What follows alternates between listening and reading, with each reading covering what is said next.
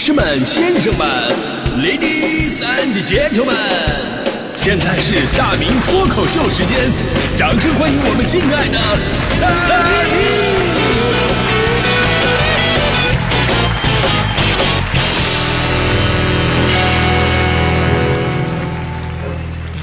好，欢迎各位来到今天的大明脱口秀，我是大明啊。今天咱们说关于猪队友这个话题，可能会让很多的家庭产生分歧，因为容易互相揭短。所以呢，咱们今天得正面的去看待这个问题。谁都有自己的短处，你得承认自己在某方面确实不行。比方说，接下来我问问各位女士，就你们老公在家里边做家务的能力，算得上你的得力助手呢，还是坑爹队友呢？这个呢，咱说实话不能以偏概全。我相信很多女生啊。当然也会集体讨伐自己另一半，这这方面确实属于猪队友。有的时候呢，你非常想让他帮个忙，但是都不用看他们的态度，就单看他们的成果，你就发现了他们并没有分担你的工作量，反而呢给你增加了很多新的难度。咱就说洗衣服这事儿，我相信人类啊，自从有了衣服这个东西，就已经有了洗衣服这个技能传统了。但是很多男生至今就没有洗衣机就不会洗衣服，哪怕有了洗衣机也洗不明白。这点强嫂经常跟我啊在一起，俩人吐槽强哥，啊，这吐槽什么呢？之前说强哥呀，不管是什么颜色、什么类型的衣服都往洗衣机里边放，然后又说这个强哥表面上为了节省水，然后在这个洗衣机里边一次性放了两个四件套加上四条牛仔裤。当时强哥还跟强嫂嘚瑟：“哎呀，咱咱家这个洗衣机真的能装啊，床单呐、牛仔裤都塞进去了呢。”当时强嫂吓得一激灵啊，牛仔裤能跟别的一起洗吗？赶紧过去一看。神奇的是，牛仔裤的颜色竟然没有染到粉色的床单上，请问这是为什么呢？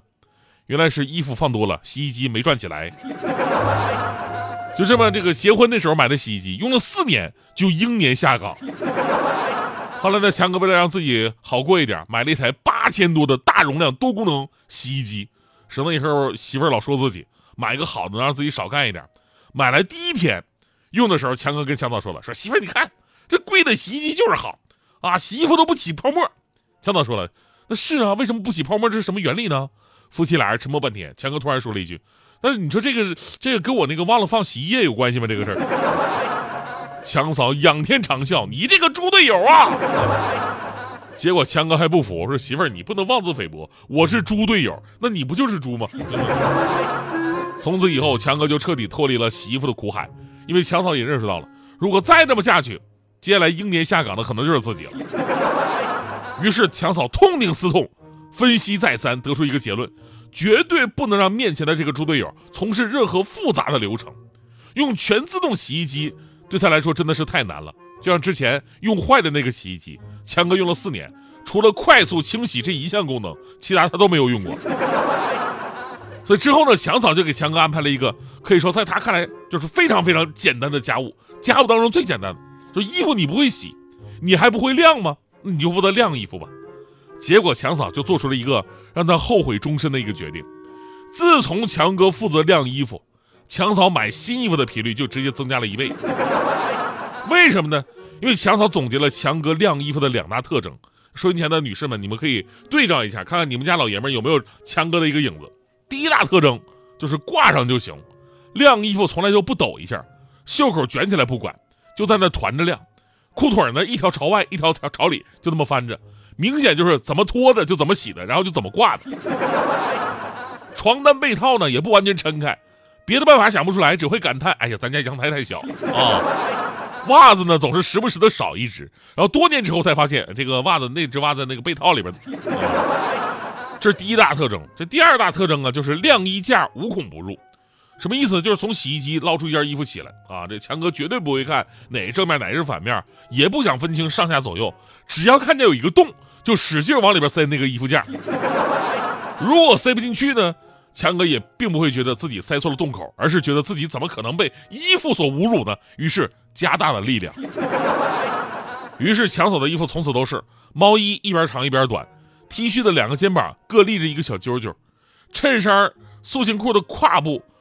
都被那个那个晾衣架撑成了三十四寸的，还有一条裤子裤兜都变形了，啊，裤兜为什么会变形呢？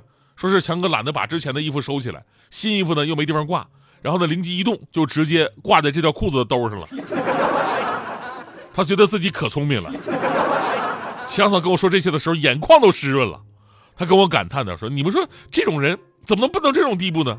而当时我也跟他感叹：“哎，强嫂，你别说啊，原来晾衣服还有这么多的要求啊！其实我比强哥好不了多少。我如果新衣服没地方挂了，我都是套在另外一个刚洗的衣服上一起晾的。所以今天说到这个话题啊，有的时候男人觉得自己很强大、很聪明，但其实不同领域、不同需求，不论男女，都有可能在某个领域是那个猪队友。就比方说做家务这一块，好多女生跟强嫂一样有过这种抱怨，有的抱怨男人做饭啊，说这个男人做饭呢，你得洗好、切好，盘子在旁边拿好，还得站在旁边呢随时待命。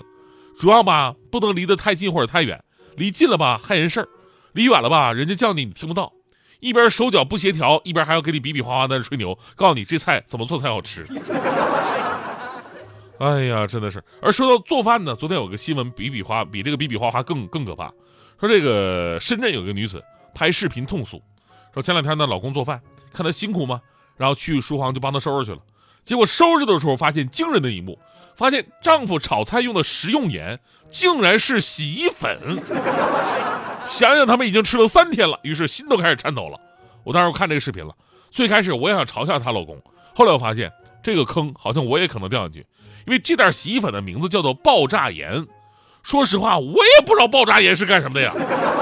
我看了一下，这是一种清洁剂，是无机盐而不是食用盐，所以我一下子我特别同情她老公。你说我们这种连晾衣服都不会的男人，怎么可能知道洗衣服还有什么爆炸盐？